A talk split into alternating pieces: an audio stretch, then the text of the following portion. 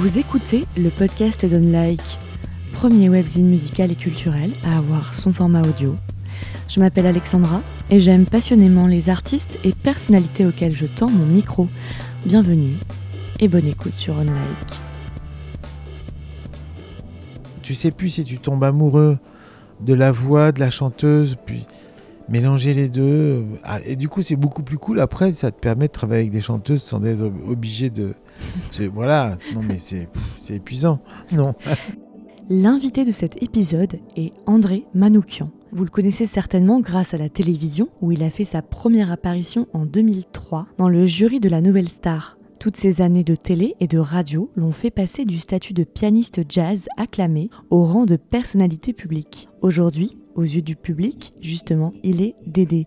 Mais surtout, il est le pianiste amoureux des chanteuses, amoureux des voix. J'ai voulu rembobiner le fil de sa vie, de sa carrière, pour comprendre d'où lui vient ce goût pour le verbe et le récit, ce talent aussi pour raconter ses histoires. André a un fort appétit pour les challenges et multiplie les activités la maison des artistes qu'il a créée à Chamonix, son label Mad Shaman, son festival Le Cosmo Jazz, ses émissions de télé, de radio, ses albums et dernier défi en date, son spectacle, un seul en scène intitulé Le chant du Périnée.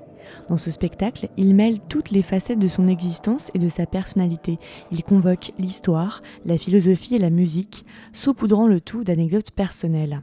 Exactement comme dans cette conversation de presque une heure ensemble avec lui. Il joue son spectacle Le chant du Périnée tous les lundis jusqu'à la fin de cette année 2019 au théâtre de l'œuvre. Je suis très heureuse et honorée de vous présenter ce nouvel épisode dans lequel André Manoukian se raconte avec sincérité et bonne humeur. Bonne écoute sur le podcast. Bonjour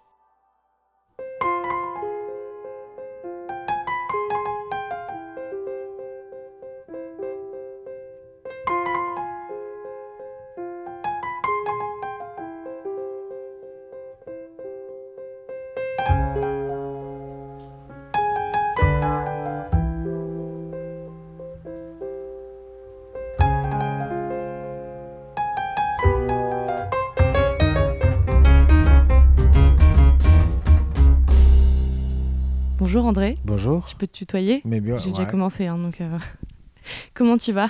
Bah ça va. C'est, je suis un peu. Non non, ça va, ça Désolée par euh, la promo et par euh, tout ce qui ah. t'arrive, le spectacle. Ouais, je, je, je, plane un peu, mais tranquillement quoi, avec un mélange de soulagement puisque la première s'est passée lundi dernier et en même temps d'affinage et puis quelque part c'est Stéphanie, ma compagne, m'a dit Mais pourquoi t'as fait ça encore? Et t'avais besoin, t'en fais pas assez. avec... Euh, et j'ai même pas su lui répondre. Et finalement, j'ai compris une fois que j'ai fini pourquoi j'avais fait ça. Parce que, en fait, je portais toute cette parole de... sur la musique depuis tellement longtemps. J'en faisais des bouts dans toutes mes émissions, le, le mieux dans mes chroniques sur Inter. J'ai eu des émissions aussi qui étaient assez longues sur Inter, qui s'appelait Les routes de la musique, où je développais des choses. Je voulais aller partir à la rencontre de la musique des Égyptiens de l'Antiquité, dont on n'a aucune trace. Et puis, euh, tout ça était à la fois touffu et en même temps, il y avait un lien. Et finalement, ce lien, euh, c'était, bah, j'allais dire, c'est mon expérience à moi d'amoureux des chanteuses, d'amoureux de la voix. La voix étant le plus bel instrument. Euh, et euh, j'ai voulu faire un parcours initiatique qui est le mien finalement pour raconter l'histoire de la musique. Ouais, c'est, un peu l'aboutissement, comme tu disais, de tellement de choses que tu as faites à travers différents médiums, à commencer par la musique, parce qu'avant tout, tu es quand même musicien. Et euh, moi, quand je parle autour de moi du fait que j'allais te rencontrer et faire une interview avec toi, tout le monde me parle de l'homme de télé. C'est un peu euh, inévitable parce que tu t'es fait connaître auprès du grand public, enfin très largement par la télé avec des millions de personnes qui te regardaient. Et je pense que c'est, c'est comme ça aussi que euh, tu as inscrit ta patte et le fait que les gens pensent à toi pour tes, pour tes saillies euh, philosophiques. Euh, voilà, mais le mélange de, de, convoquer la philosophie dans la musique. Est-ce que, alors je commence tout de suite par cette question, comme ça on va évacuer ce truc. Est-ce que ça te, ça te dérange pas parfois qu'on t'assimile vraiment à cet homme de télé, alors qu'avant tout es quand même un musicien. voilà, avant tout, tu es quand même un musicien, euh, un mec ultra passionné, ultra érudit de musique, quoi. euh, en fait, ce qui me plaît maintenant, c'est que maintenant on me dit euh, Ah, c'est le pianiste. Ah. Parce qu'on m'a vu jouer du piano à la télé, dans la vie secrète des chansons, où j'interviens, Ouais. où j'interviewe les chanteurs à côté d'un piano, où le piano fait partie du dispositif. Donc je dirais euh, finalement, le problème de la télé, ce serait qu'elle me trahisse ou qu'elle donne une image de moi qui n'est pas la mienne. Or, une fois, c'est Didier Varro qui m'a dit, il m'a dit, putain, t'as construit un personnage super. J'ai dit, mais de quoi tu. Enfin, je comprenais pas ce qu'il me disait, puisque... C'est toi, fond, en fait. C'était moi. Et il y a plein de gens, quand ils me rencontrent, ils me disent, oh, vous êtes le même qu'à la télé, mais en plus. Enfin, voilà, bon. Donc, euh, avec la télé, on peut pas tricher, en fait. Quand un caméraman, il te chope, euh, il peut aller jusque dans ton regard, quoi. Mm. Et il peut aller jusqu'au fond de ton cœur, de- au fond de ton slip, quoi. Et Ouais. on peut pas tricher. Et donc, du coup, l'image qu'a envoyée la télé de moi, c'est pas une image fabriquée, c'est moi, puisque j'ai commencé à, à exercer mon, ce- le métier à la télévision en, en, en débriefant des chanteurs et des chanteuses. Et pour moi, c'est le plus bel instrument qui soit. Donc, c'était un exercice de gourmandise. C'était intéressant comme exercice, la nouvelle star, parce qu'il s'agissait de trouver des mots sur les émotions. Et ça, c'est pas évident. Ouais, c'est très dur. Parce que quand on écoute de la musique et que ça nous plaît, on est dans un état où la tête ne marche Mm. pas, quoi. Et tout d'un coup, il faut aller chercher à décrypter ce qui s'est passé dans notre corps. Quand on écoute de la musique, c'est avec, c'est par le corps que ça passe. C'est Deleuze, il dit la musique crée des affects. Des affects, c'est des transformations du corps. Et moi, perso, c'est la moustache qui transpire, direct. Quand c'est bon, si c'est pas bon, il y a rien qui se passe et là c'est le vide et là on va être énervé, on va dire des des horreurs peut-être, mais je dis souvent que c'était action-réaction quoi. Quand on entendait des des trucs euh, pas chouettes. et Des fois, ça partait en faux rire aussi. et voilà, il y avait un petit peu tout qui se passait. Mais encore une fois, c'est une période que j'ai adorée parce que encore une fois, je suis un amoureux des voix et il y a que ça que je retiens. Quand on retient, quand on voit débouler une, une camélia Jordana de 16 ans à Marseille Ouais. avec ses grosses lunettes et puis j'ai l'impression qu'elle va nous faire du Nana Mouskouri, que ça va être une casserole, puis que tout d'un coup elle commence à chanter What a Wonderful World et que là on entend Billie Holiday, je fais mais qu'est-ce que c'est que ça quoi? Pour moi c'était ça pendant, ça a duré 12 ans, j'ai fait 12 saisons en tout cas.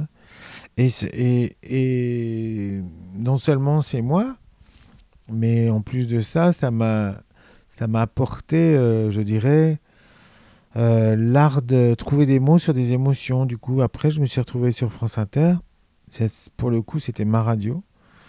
Euh, sur M6, avec la nouvelle star, je faisais de la déterritorialisation. je faisais de la philosophie sur une chaîne hyper commerciale et c'est comme ça que j'étais repéré par les Gary Bertz chez Libé qui disait Dédé, il y va fort. On parlait, parlait de Deleuze euh, en prime time sur RM6, mais du coup, c'était ma marque de, de famille. Oui, puis il y a eu un, un truc de punching ball avec euh, Libé. euh, Voilà. sur, euh, voilà. Du coup, c'est là qu'ils m'ont un chopé, puis on a commencé à... Ils m'ont envoyé des, des instructions via le journal, et puis... euh, et, et moi, je, les, je, voilà, je le faisais en direct, et je les ai vus que à la fin d'une année, quoi. Et après, évidemment, on est devenus potes, mais ça continuait, les dédéfis. Et après, il y avait les dédéfifis avec Philippe Manœuvre. On était deux. Toi, t'es le seul à avoir fait en plus toutes les Moi, saisons. j'ai fait toutes T'as les fait tout. saisons. ouais, Alors qu'autour ouais. de toi, l'équipe, elle changeait. Il y avait euh, plus tard Elodie Frégé euh, et Didier, enfin Joe Star. Et avant, il y avait euh, Philippe avait- Manœuvre, Sinclair, Philippe et avant il y avait Manu Katché, il y a eu Morane, ouais, ouais, putain. Énormément de gens. Et toi, Marianne James. Ouais. Et moi je je, pense que t'es t'es le mec euh, hyper passionné par la musique. et Par la voix- voix. quoi. par la voix, ouais, ouais, ouais. C'est vo- incroyable cette passion des... pour les voix. Alors est-ce que c'est parce que je chante faux comme un jambon, donc c'est l'organe que je n'ai pas? Mais en tout cas, c'est euh, la voix, elle a un pouvoir magique. Et après, quand je vais chercher, je m'aperçois que dans l'Antiquité, on classait la musique en trois catégories. La musique des sphères, la musique humaine et la musique des instruments. La musique humaine, ça veut dire la musique qui sortait des hommes, donc le chant. Donc la musique des sphères inaccessible, hein, puisque voilà, grande théorie euh, platonicienne, après Kepler, après ils vont tous essayer. La théorie, c'est euh, de regr- les astres bougent, se bougeant, ils doivent bien faire de la musique. Bon, sauf qu'il y a le vide dans l'espace, donc euh, Ouais. ça m'étonnerait qu'ils fassent de la musique. Mais quand même, cette, cette théorie était intéressante. Ils se sont même à calculer la fréquence des notes d'après leur orbite. mais après, la première musique, c'est voilà, c'est la musique des, des, des hommes. Donc c'est la musique qui sort de la voix. Et pour moi, la voix, ça reste un mystère. Pourquoi euh, c'est, Il se passe un truc que même les chanteurs ne comprennent pas. Il y a une espèce de connexion, il y a un corps qui vibre et qui va faire vibrer d'autres corps. Le, celui ça t'en qui... parle dans, euh, dans ton spectacle. Là? Ouais. ouais. Dans le chant du Périnée. Le chant du Périnée, puisque le chant part du Périnée. Donc j'ai voulu faire tout le chemin tu vois, je suis toujours en train de tirer un fil finalement. Ouais, mais après toutes ces années à, à tirer le fil, ouais. avec tout ce savoir que tu as accumulé, dont on se rend compte au bout de cinq minutes, mmh. euh, tu, tu n'as toujours pas compris, donc euh, tu, tu n'as toujours pas saisi euh, cette, cette, part de mystère. Et... Si, j'ai saisi des choses, mais j'ai pas saisi le mystère. Le mystère, il reste. S'il n'y a plus de mystère, il n'y a pas de musique. Mmh. S'il n'y a pas de mystique, il n'y a pas de musique. La musique, c'est des mathématiques, puisque c'est des fréquences avec des proportions. Donc ça, c'est Pythagore. Et en même temps, c'est de la spiritualité, puisque on s'adresse aux dieux. Et ça, c'est depuis l'Antiquité, même bien avant. Dans la préhistoire, on s'est aperçu que les hommes chantaient devant les représentations animales. C'est un savant russe, Igor Reznikov, qui a, qui a émis cette théorie, puisqu'il s'est aperçu que dans les cavernes, dans les grottes, euh, les endroits qui sonnaient au chant sont les endroits où il y avait des peintures rupestres. Et dans la même euh, série de cavernes, les endroits qui ne sonnaient pas, il n'y avait, a, pas de, a pas de représentation. Donc euh, il en a supposé cette vérité que les gens euh, chantaient, faisaient des, des invocations. Chanter, c'est s'adresser aux dieux. Les Égyptiens s'adressent aux dieux par le chant, en guidant l'âme du pharaon et en même temps en s'adressant direct. Le chaman, bien avant, dans les sociétés premières, chaman, ça veut dire celui qui sait danser et chanter avec les esprits. Euh, c'est l'intercesseur entre les hommes et les esprits. Donc il y a toujours cette fonction mystique dans le chant. Et en même temps, le chant provoque des, euh, j'allais dire, euh, une ablation de la pensée immédiate. Quoi. c'est ça. Quand ça se passe bien, on est tous comme des cons. Quoi. À la Nouvelle Star, quand il y avait quelqu'un qui chantait bien, on était la bouche ouverte et puis le débrief, c'était oui, oui, oui, oui. C'est vraiment, on restait sans voix. Pour le coup, c'est le l'expression est juste, quoi. Et chaque fois qu'un musicien joue bien dans une assemblée, tout le monde est là, on a des frissons, on a des poils, on a tout ce qu'on veut. On a été euh, le jouet de celui qui joue, son instrument pratiquement. Le joueur de flûte d'Amelin, il peut faire ce qu'il veut avec les gens qui les écoutent. Dans un premier temps, il vire les rats de la ville. Dans un deuxième temps, comme il n'est pas payé, il enlève tous les enfants. Le musicien, il a un pouvoir d'envoûteur. Et en même temps, alors ça, c'est le côté dionysiaque, mais son, s'il est apollinien, il nous fait voir des dimensions euh, supérieures. Quand on écoute la, ce qu'on peut appeler la grande musique, peut-être, on rentre dans un autre état. C'est quoi la grande musique? Bon, La grande musique, c'est la musique apollinienne pour les Grecs. C'est celle qui nous emmène, c'est celle qui nous apaise, celle qui nous fait euh, entrevoir qu'il y a des choses euh, de plus, beaucoup plus grandes que nous, mais on appartient à ce monde plus grand. On n'est pas exclu. C'est ça qui est formidable. Ça nous fait, c'est comme si ça nous enlevait la peau de sauce qu'on avait devant les yeux pour nous faire découvrir des perspectives de dingue, quoi. La musique, elle a ce pouvoir-là. Si on se laisse aller, à nous faire entrevoir euh, des dimensions, des, j'allais dire tout le délire des, des cosmogonies, des univers euh, pliés, parallèles, du Big Bang, tout ça. Euh, par la musique, je pense qu'on peut, je peut voyager, quoi.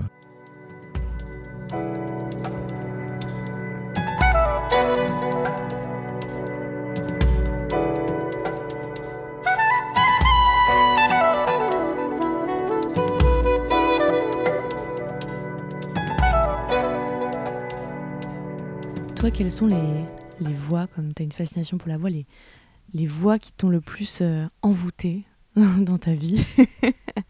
Il a dû en avoir beaucoup. Il y en a beaucoup. Et beaucoup Alors avec qui tu as travaillé en plus. Hein. Oh, ouais, ouais, ouais. Bah, moi, c'est les, les, voix de femmes graves. Ça, ça m'a toujours affolé. Euh, la première, elle s'appelle Babette Contomanou. C'est une chanteuse de jazz terrible. C'est ma première rencontre. J'en parle dans mon spectacle. C'est elle qui va me puisque c'était une rencontre fortuite par hasard complet dans un studio.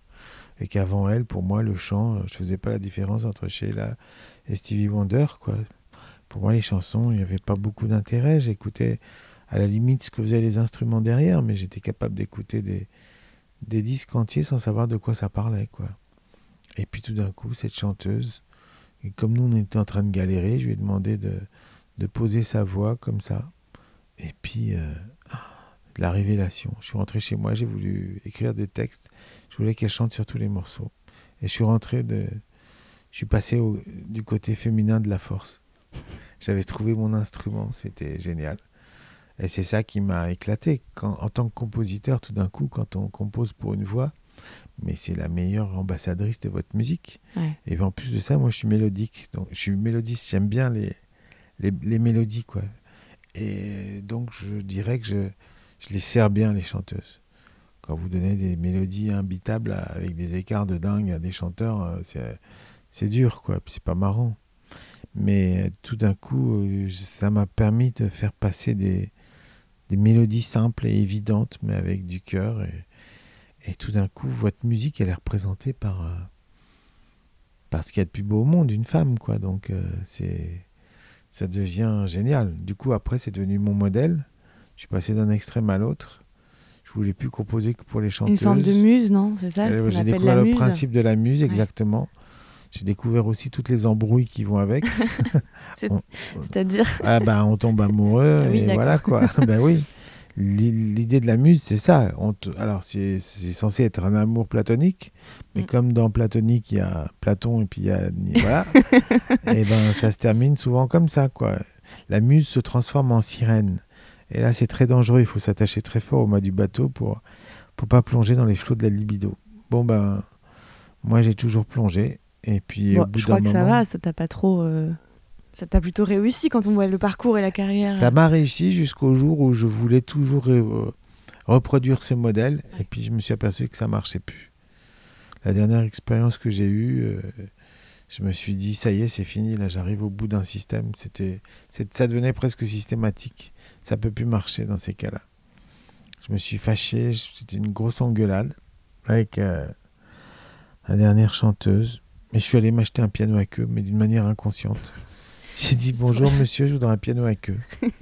bon voilà, avec tout ce que ça représente. hein. Tout d'un coup, c'était euh, comme si mon toubib m'avait dit mets ta libido dans ton piano. quoi. Et c'est ce qui s'est passé. Et en même temps, je fais qu'est-ce que je fais maintenant? Je reprends là où j'avais laissé 20 ans auparavant. Et puis c'est là qu'est arrivée la musique de mes ancêtres, la musique des Arméniens. On m'a demandé de faire un film sur la diaspora arménienne. Du coup, je me suis penché là-dessus et j'ai découvert des trésors. Une musique entre l'Orient et l'Occident, des nouveaux rythmes, des nouveaux sons, des nouvelles gammes, des nouveaux jouets. Et je me suis dit, c'est génial, pour une fois que mes ancêtres m'amènent autre chose que des névroses, j'ai en profité. Ça, c'était l'album euh, Apatride. Ouais, même avant, même avant. Ouais. Le premier, il s'appelait Inkala. Ouais. Le deuxième, il s'appelait Mélancologie.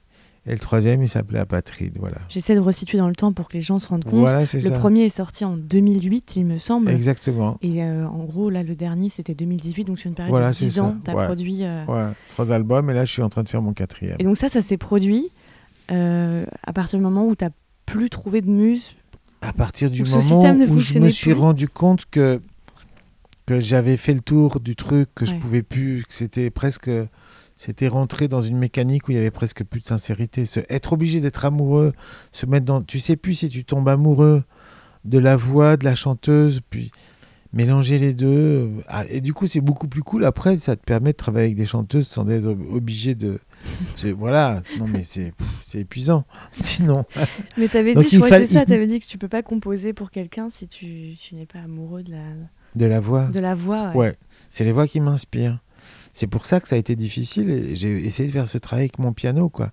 De le regarder encore une fois comme une chanteuse. La- le piano, c'est l'instrument le plus difficile à faire sonner. Quand la guitare, on, touche la corde, le violon, on le fait vibrer sous les doigts. Entre le- les doigts du pianiste et la corde, Mm. il y a toute une mécanique très complexe, quoi. Donc il y a des, il y a plein d'intermédiaires. Ouais, Et avec du travail, on peut y arriver. Et quand on y arrive, c'est génial. Tu, te, tu te souviens, toi, de la première fois, euh, je crois que ta première leçon de piano, tu n'as pas touché le piano. Ouais. C'est ça, hein Ouais, c'est ça. Tu peux euh, raconter ce moment euh, qu'est-ce qu'on ressent intérieurement? C'est une espèce de frustration. On se dit, mais laissez-moi.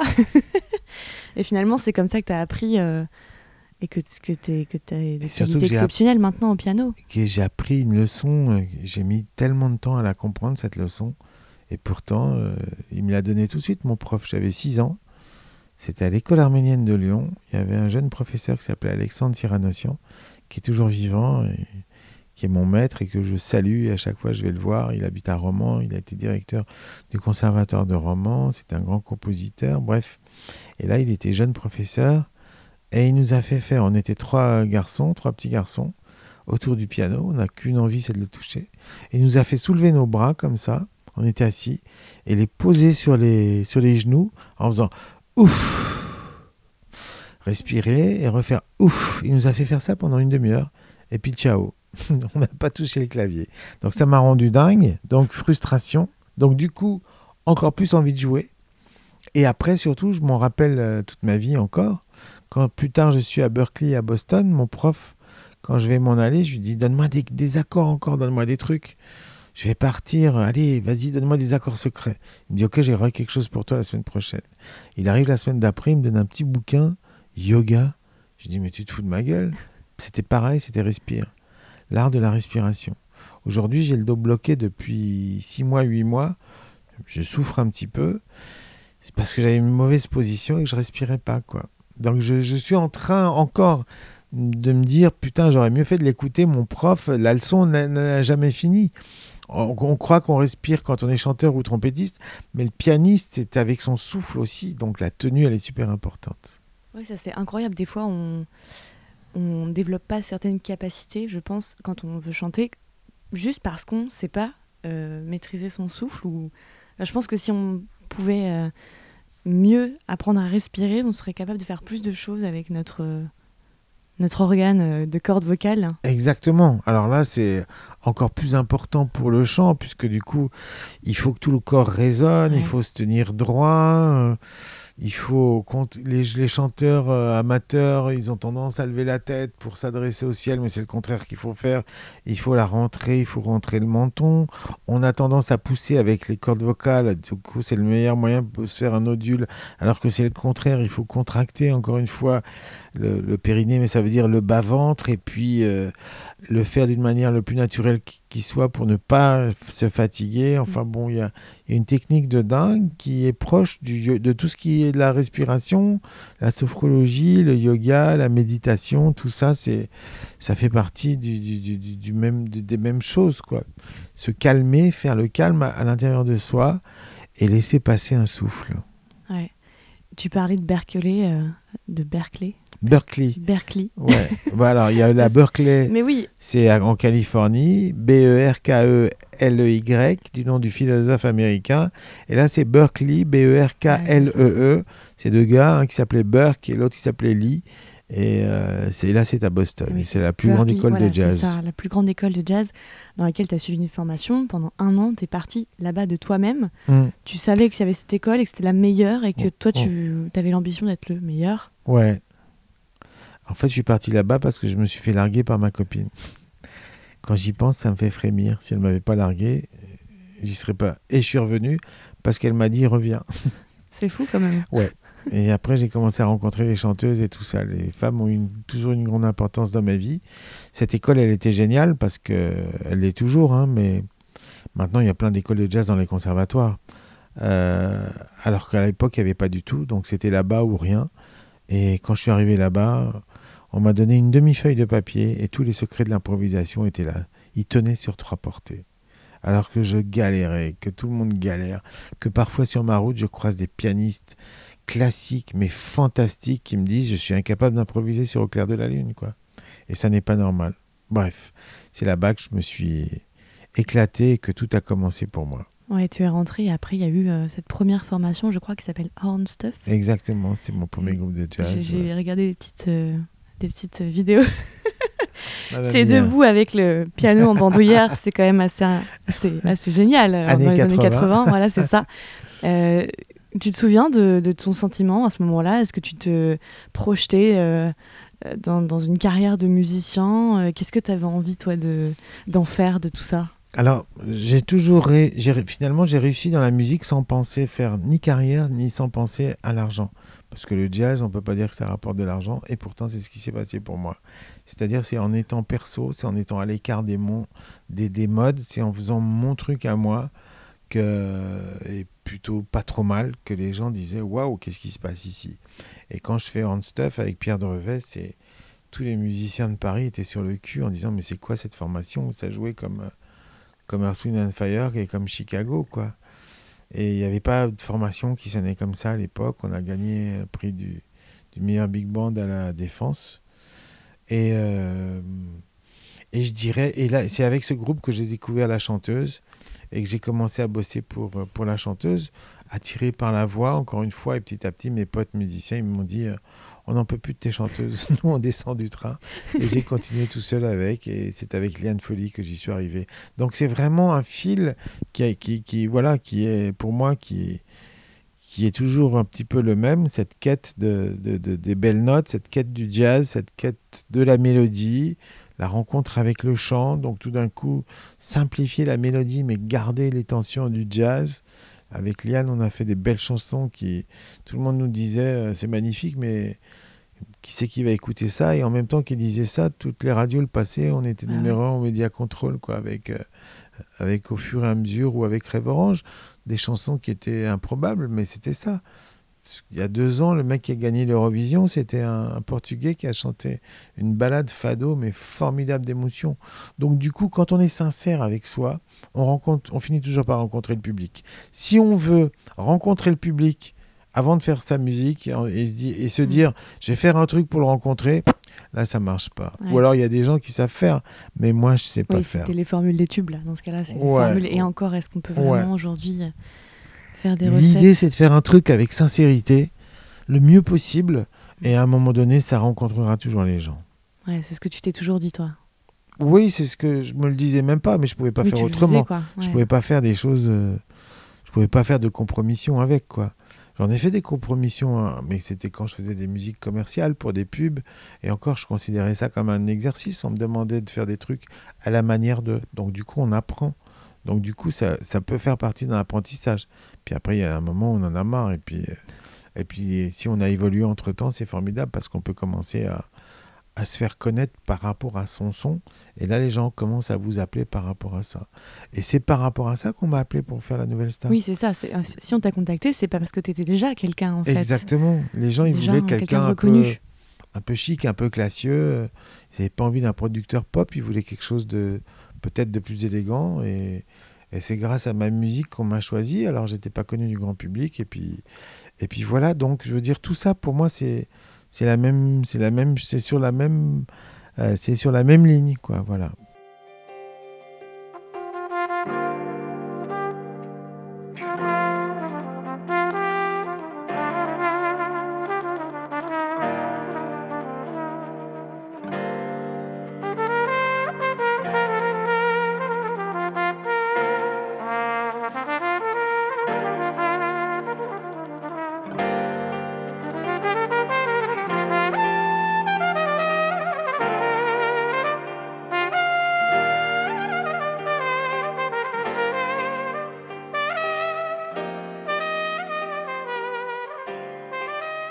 Passé quelques soirées avec toi à regarder plein de. à regarder ah, énormément de vidéos. Euh, à regarder énormément de vidéos d'émissions que tu as pu faire, d'interviews. Euh, je me suis beaucoup marrée. Et il y avait un, épisode de, de, ta carrière que j'aimerais bien, dont j'aimerais bien que tu parles. C'est euh, quand, tu, quand tu es parti aux États-Unis pour travailler avec Janet Jackson. Je trouvais ça excellent comme moment. J'aurais bien aimé que tu racontes. C'était d'ailleurs c'était à quel moment? Parce que tu as travaillé avec plein de gens, réalisé, composé, euh, coaché aussi, parce que là c'était à l'occasion d'un coach, euh, du coaching en, langue française en fait, hein, pour qu'elle pose sa voix. C'était à quel moment tu te souviens? C'était en 93.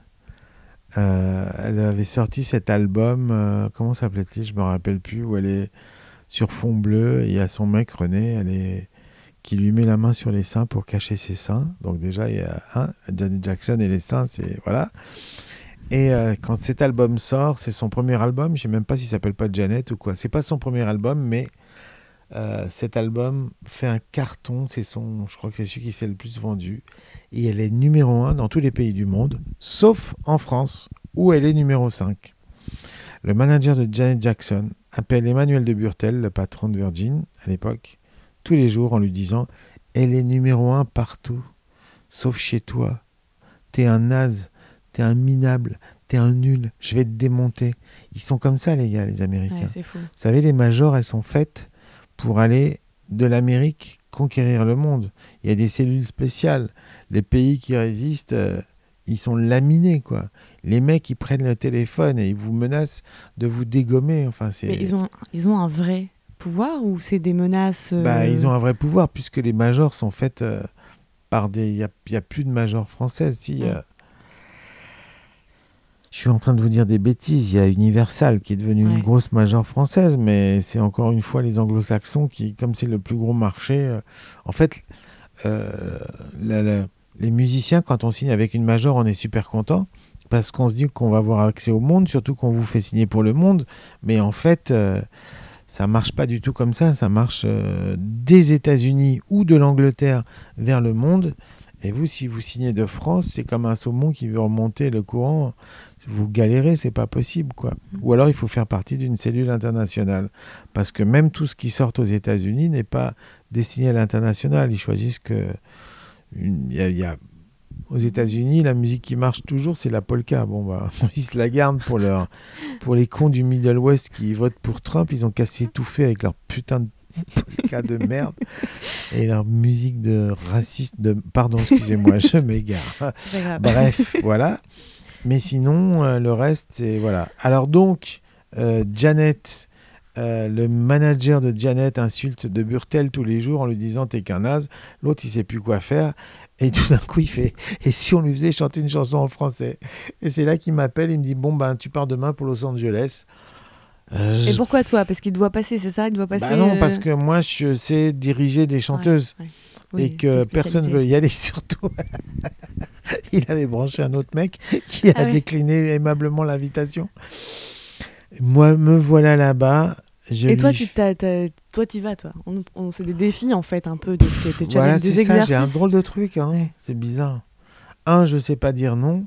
Et deux, euh, j'essaye de m'éprouver. Pour moi, c'est des nouvelles expériences. Et je me dis, bon, bah, je vais voir, quoi. me voilà dans le studio, record plant, alors tu rentres, tu as marqué euh, Tina Turner au fond du couloir à gauche, Céline Dion à droite, euh, Julio Iglesias ici. Moi j'arrive et Janet Jackson. Ah, elle c'est là-bas. Donc voilà. J'arrive, le gars du studio, il me dit bon bah ils vont arriver. Elle arrive. Une petite lycéenne, toute fraîche, trop sympa. Son mec il me fait la gueule direct. Je dis merde. J'avais un petit magnéto parce que j'essayais d'apprendre la chanson et tout elle parle avec tout le monde et elle sent qu'il y a un gêne, que son mec il me regarde pas et tout. Puis euh, tout d'un coup, son mec il fait bon, allez, on va la faire cette interview en me regardant. Et elle fait mais c'est pas un journaliste, c'est André, il vient de Paris pour me coacher. L'autre fait oh pardon, excuse-moi. et puis du coup il me serre la main, il croyait que j'étais un journaliste qui s'était incrusté sans rien dire quoi. Donc je fais ouf. Je lui donne le texte, là elle me regarde, elle fait impossible phonetics. Ah, d'accord. Donc je m'assieds sur le canapé avec elle. Première phrase. J'ai entendu des amis dire que tu es revenu. Elle, j'ai entendu. Moi, euh, j'ai entendu. Elle, j'ai entendu. Je fais bon, ok. Des amis. Des amis. Ok.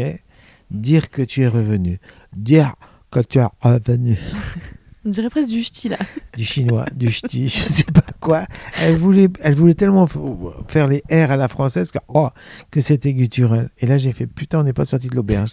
Elle a transpiré pendant 5 heures. 5 heures. Et je me disais putain, mais c'est une star mondiale. Et elle galère comme ça, au lieu d'envoyer chier en disant c'est une idée de débile. Elle le fait, quoi, les ah Américains. elle lâche pas, quoi. À la fin, elle me chope, elle dit André, are the French gonna laugh when they will hear me? Je dis no. Do you promise? I promise. Et pourtant, ça a été un grand éclat de rire. Quand les gars de Virgin, ils ont entendu ça, ils s'étaient pétés de rire. Et le titre, il a marché aux Antilles. C'est tout. Oui, c'est ce que tu dis. Mais les Antillais, ils étaient tellement fiers que la sister, elle chante en français, qu'ils ont dit on l'aime, on la passe. Mais ici, euh, non, ça ne l'a pas fait du tout. C'est incroyable ce C'était une balade RB et tout, et voilà. J'adore cette histoire, j'adore. Euh, là, tu vois, c'est l'illustration parfaite de ce, de, ce, de ce truc que tu as, qui est d'aller vers les défis, les challenges et tout, de travailler tout le temps. Enfin, tu as dû travailler énormément, même pour, pour ingérer toute cette euh, culture euh, dont tu fais preuve, même avec les, philosophes dont tu parles, et, et, tout ça. Est-ce que ça vient de ton héritage familial, le fait de travailler beaucoup? Tu parles beaucoup de ton père qui qui avait voulu faire des études et qui n'avait pas pu, et donc du coup qui passait son temps euh, libre à étudier, à apprendre, à, à, s'imprégner de savoir est-ce que ça vient de là, de, cet héritage-là de, que tu as? Exactement, c'était un autodidacte. Et les autodidactes, ils n'ont pas de méthode, donc c'est foutraque. Et du coup, ils ont un enthousiasme pour le savoir toute leur vie, parce qu'ils sont sans arrêt en train de découvrir des choses. Et je me suis aperçu que moi, j'étais comme ça. Après, il était... Euh, il nous racontait, il les partageait, ses enthousiasmes. Il était tailleur, il rentrait avec ma mère du magasin tard le soir, et je le voyais s'enfermer dans mon bureau à moi. Il n'avait pas de bureau à lui. Et euh, pendant que je regardais la télé avec ma mère, ma soeur et ma bonne espagnole, lui, il, il, étudiait l'allemand, la philosophie, tout ça. il notait. J'ai tous ces bouquins-là avec son écriture. Les bouquins, il les massacrait parce qu'il écrivait dessus, il recopiait des trucs et tout ça. Et puis souvent, il nous racontait des trucs. Moi, quand j'étais petit, j'avais pas d'appétit. Donc pour, pour que je mange, on était obligé de me raconter des histoires. Donc il me racontait l'Iliade et l'Odyssée, quoi. Donc euh, je veux dire, euh, si seulement il m'avait foutu la pêche, je serais svelte aujourd'hui. Mais bref, j'ai au moins ce goût-là, ce goût des histoires qui n'en finissent pas. Chez Razad, je crois que c'est typiquement oriental. Chez Razad, c'est une question de vie ou de mort. Et elle est obligée de, par la parole, de raconter pour repousser le des histoires pour repousser le moment. Je crois que les Arméniens, s'ils ont développé cet art du verbe aussi, qu'il leur, des contes de l'Orient, c'est aussi parce qu'ils étaient dans un environnement hostile et que c'était une question de vie ou de mort pour eux. Euh, ma grand-mère, elle a survécu au génocide arménien. Elle a fait 1000 km à pied. Elle a été déportée des bords de la mer Noire jusqu'à Derzor en Syrie. 100 ans plus tard, même endroit, mêmes exactions. Et euh, elle a vu que le soldat turc, euh, le commandant turc du convoi était pieux, il faisait sa prière cinq fois par jour. En 1915, c'était pas, c'était pas si fréquent que ça. Et du coup, elle l'a apostrophé en lui disant Tu es un homme de foi, comment peux-tu laisser faire ces exactions Au nom de ta foi? Du coup, elle lui a parlé son langage à lui. Et elle l'a touché en plein.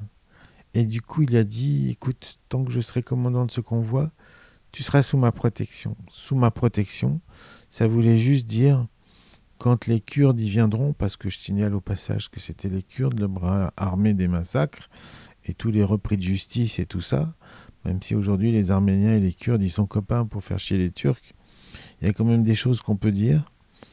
Et euh, ça voulait juste dire quand les autres ils viendront pour enlever les filles, pour les violer, euh, bah je laisserai pas faire quoi, parce qu'ils laissaient faire. C'était un, je pense que c'est pour ça que ce génocide il est pas reconnu parce qu'ils auraient trop honte, parce que c'est la population civile qui massacrait. C'est ça, hein, ils sont tous pris d'un délire collectif. C'est exactement ce qui s'est passé au Rwanda tout d'un coup, les appels à la haine. Mm. L'Empire ottoman est en train d'être dépecé et tout d'un coup, on a trouvé le coupable, c'est à cause de l'Arménien, l'Arménien chrétien, donc fatalement allié des ennemis hein, chrétiens tout autour qui sont en train de dépecer notre empire. Ce qui était un peu vrai aussi, puisque les alliés se servaient des Arméniens en leur disant révoltez-vous, on vous aidera quoi. Donc voilà. Et je pense que ma grand-mère, elle s'en est sortie parce qu'elle avait ce sens du verbe. Donc c'est une question de survie euh. Pour le coup, c'est chez qui continue. Et puis euh, après, pour moi, quand j'étais petit, je me rendais compte que j'étais pas comme mes copains euh, bourgeois lyonnais. J'étais dans un quartier bourgeois, dans un bahut. Je voulais faire tout comme mes copains, fils de Toubib et tout ça. Je voulais aller au, catéchisme, je voulais aller euh, chez les scouts, je voulais aller à la messe. Mais qu'est-ce que je me faisais chier, quoi. Je disais, mais c'est pas mon truc. mais c'était moi qui voulais y aller. Mes parents, ils s'en foutaient, mais c'était moi, je voulais faire comme les autres, quoi. Cette norme. Et puis jusqu'au jour où, en terminale, j'ai dû changer de bahut parce que euh, le grand lycée Ampère m'a accueilli. J'étais dans une petite annexe de quartier. Et là, il y avait des mecs avec des petits des foulards rouges, des lunettes cerclées d'acier, des filles qui sentaient le patchouli, des drapeaux rouges, des mégaphones. Ça hurlait, je comprenais rien de ce qui se disait, mais je dis putain, c'est eux mes frères. Ça a fait 17 ans que je les cherchais, je les ai trouvés, quoi. Et j'avais trouvé ma tribu. Mais pour revenir avec le verbe et le goût de. Et le goût Qui du manifestement verbe de mon père, transmis. Ouais, qui s'est transmis. c'est lui qui m'a transmis ça, par les, les- les récits, les histoires. Euh, après, on marchait beaucoup aussi, il m'a transmis la randonnée aussi. Et euh, quand on est gamin, ça nous fait chier de marcher. Donc, euh, qu'est-ce qu'il faisait pour qu'on supporte? Ben, Il nous racontait des histoires. Et ma mère, elle, elle faisait des bisous et de l'amour. Donc, c'était génial. J'avais un père qui me structurait la tête et une mère qui me structurait le cœur. C'est pas mal comme Ouais, héritage. c'est pas mal. Ouais.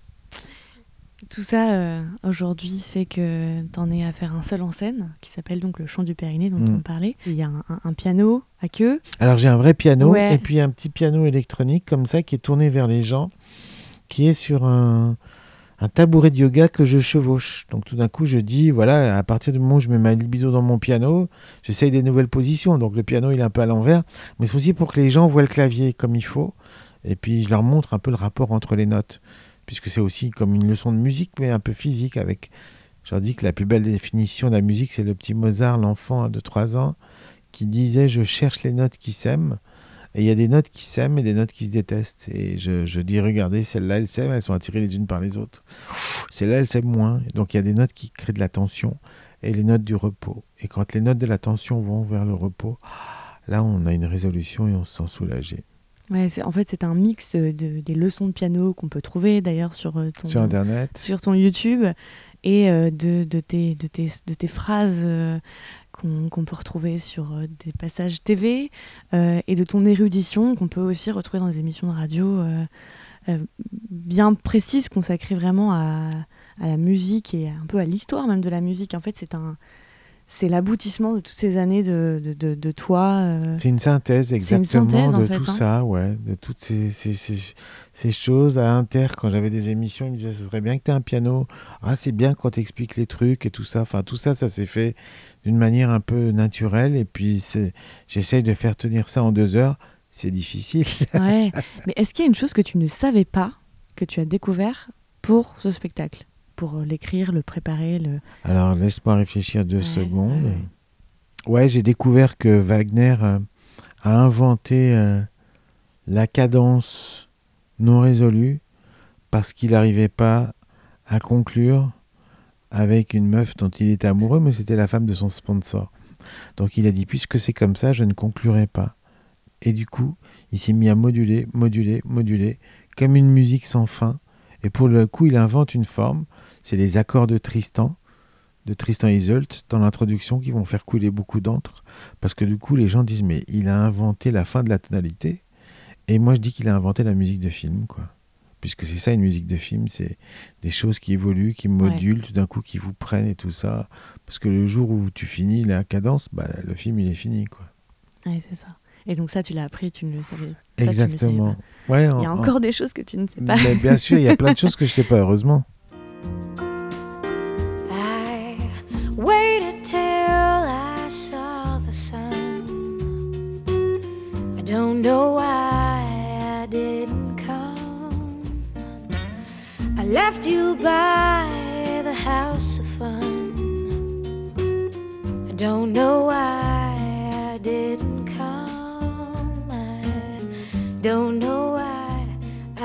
Comment tu fais pour tenir le rythme? Parce que tu fais énormément de trucs et tout ça, là, c'est pas des choses que tu as fait les unes après les autres, hein, c'est des choses que tu as fait en même temps Mm. et que, que tu continues de faire en même temps. Et tu bosses aussi sur tes projets avec d'autres personnes, j'imagine. Mhm. tu as une équipe avec toi.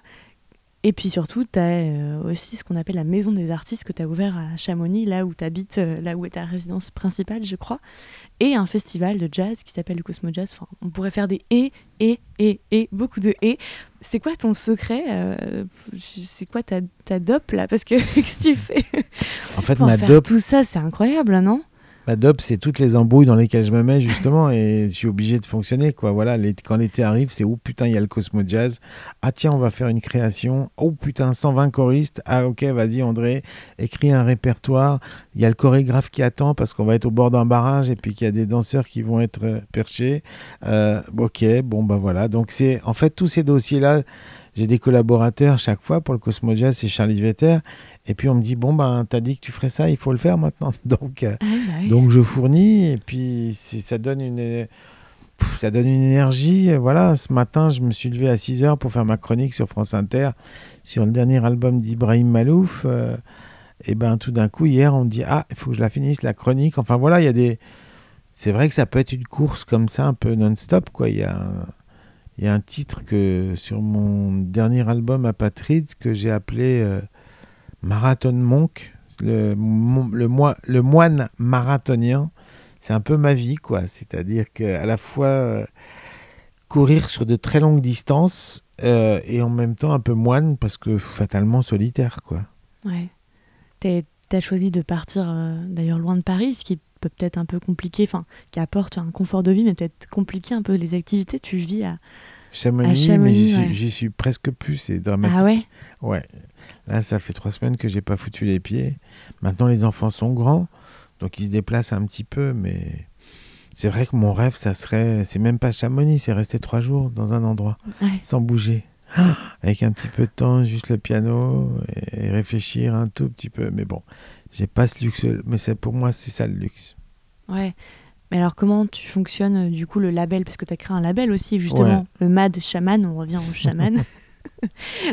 le chaman fou. Chaman de Chamonix, Chamanoukian, ouais. euh, parler aux esprits, tout ça, c'est toujours la même chose. En fait, ça fait c'est la même chose que je suis en train de te raconter Ah oui. depuis un moment maintenant.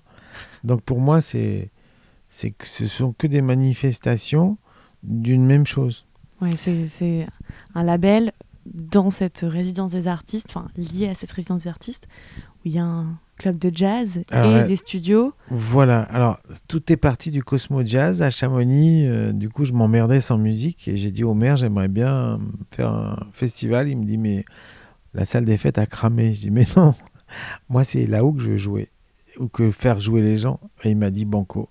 Donc première édition, il y avait trois jours, trois sites différents et aujourd'hui on en est à neuf jours, neuf sites différents. Les gens arrivent, c'est 4000, 5000 personnes qui marchent dans la montagne qui montent en téléphérique, hein, mais il y en a plein qui montent à pied, qui s'assied à flanc de montagne. Du coup, ça recrée un amphithéâtre naturel. On choisit les sites euh, pour que ça sonne bien et pour que la vue soit époustouflante. Et, les et ça commence à midi, les musiciens sont époustouflés. Tout le monde est. Ouais, c'est une expérience vraiment commune. Les mecs, ils disent euh, c'est le plus beau spot de concert de, de la Terre que tu nous as fait là, quoi. Parce que nous, d'habitude, on joue dans quoi? Dans des, dans des salles noires, dans des Mm. théâtres noirs éclairés. Quand c'est des festivals, euh, c'est sous des chapiteaux. Euh, Il y a quelques rares sites comme ça, les arènes. euh, Oui, ouais, Aix-en-Provence. Ouais, euh, voilà. Quand on est un peu. Mais bon, là, on est en haute montagne, au pied des glaciers, avec une vue de dingue. L'hélicoptère amène le piano euh, qui s'envole dans les airs. Enfin, Est-ce que les conditions climatiques, justement, impactent. euh, comment elles impactent la musique, le son? Non, Il n'y a pas d'impact? Non il y a Au pas contraire, il n'y a rien qui a- abîme le son. Le travail d'un ingé son dans une salle, c'est de lutter contre l'acoustique de la salle, contre les Mm. réverbérations des murs. Or là, il n'y a pas de mur, donc il n'y a rien à faire. Le son, il est d'une beauté. Parfois, on a des petits haut-parleurs hein, comme ça, euh, 80 cm, qui peuvent arroser 3000 personnes. Il n'y a rien qui arrête le son, c'est magnifique. Et l'écho naturel est le plus beau qui soit, quoi. Donc, euh, c'est une expérience mystique pour les musiciens et pour le public. Ouais, ça donne très envie d'aller y faire un tour. J'ai encore deux, trois questions. Quand j'ai dit que j'allais te voir, j'ai demandé euh, quelles sont les questions que les gens pourraient avoir pour toi. Euh, il y avait une question, c'était quelle est la, la chanson euh, pour toi pour, euh, pour, pour faire l'amour quoi? Quelle est la chanson par excellence? Euh, c'est la chanson de Nora Jones, Don't Know Why. Et en plus, Don't Know Why pour faire l'amour, c'est c'est parfait. C'est c'est vraiment ça. Est-ce qu'il y a une chanteuse euh, ou un artiste, même pas forcément une chanteuse, un, un artiste de la scène actuelle dans lequel tu crois vraiment beaucoup au potentiel? Et qui t'intrigue énormément Ah, J'étais époustouflé quand j'ai entendu Billie Eilish pour la première fois. Et du coup, on a le pendant français, c'est Angèle. Et là, pour le coup, je dis, tiens, c'est un nouveau son. Euh, elles ont toutes les deux le même son, elles se sont pas copiées. Mais ça manifeste un truc, c'est la, je dirais, c'est la dépression des ados, quoi, qui s'exprime en musique. Mm. Et c'est assez chouette. Je, je comparais ça à la fascination des ados pour les vampires en disant que bon, elles sont, même si elles ont plus l'âge d'être ados, mais c'est quand même ça que ça exprime avec ces mots-là. Euh, les ados, c'est entre deux états. C'est entre, ils sont, sont plus des enfants, mais ils sont pas des adultes. Le vampire, il n'est pas mort, mais il n'est pas vivant non plus. Donc il y a cette même fascination, il y a cette même euh, sorte de d'entre-deux mondes, et du coup de sorte de dépression romantique Ouais. qui est magnifiquement illustrée par ces deux chanteuses. Ça, ça m'intéresse, ouais. Ce qui se passe en électro, après, je suis pas sûr qu'il y ait des grandes découvertes en ce moment, mais si, il y a toujours des choses qui sont plutôt cool. Euh, ce qui se passe en jazz d'intéressant, c'est du côté de l'ethno que ça se passe. Euh, du côté de l'Éthiopie, du côté de... Je parlais tout à l'heure de Dafer Youssef, cet immense chanteur tunisien, oudiste, qui joue avec les jazzman. Putain, c'est mystique total. Les frères Chemirani, qui sont des percussionnistes iraniens. Le jazz, c'est par l'Orient qui se, régénère. Ce matin, je chroniquais Ibrahim Malouf. Quand je l'ai découvert, j'étais époustouflé. Quoi. Le mec, il remplit des stades avec une musique qu'on peut qualifier de jazz quand même, mais voilà quoi. Et du coup, ça dit sur le futur. Euh, la musique est toujours en avance par rapport à, à une société. C'est quand on parle d'air du temps, l'air c'est la musique. Ouais. Alors les musiciens ils captent avant tout ce qui va se passer, et puis après ça met du temps ce qu'ils captent d'une société. Euh, les musiciens c'est des buvards, ils reconstituent l'état d'âme, et avant que l'état d'âme se stratifie pour créer euh, des structures sociétales, ça peut mettre parfois jusqu'à 100 ans quoi.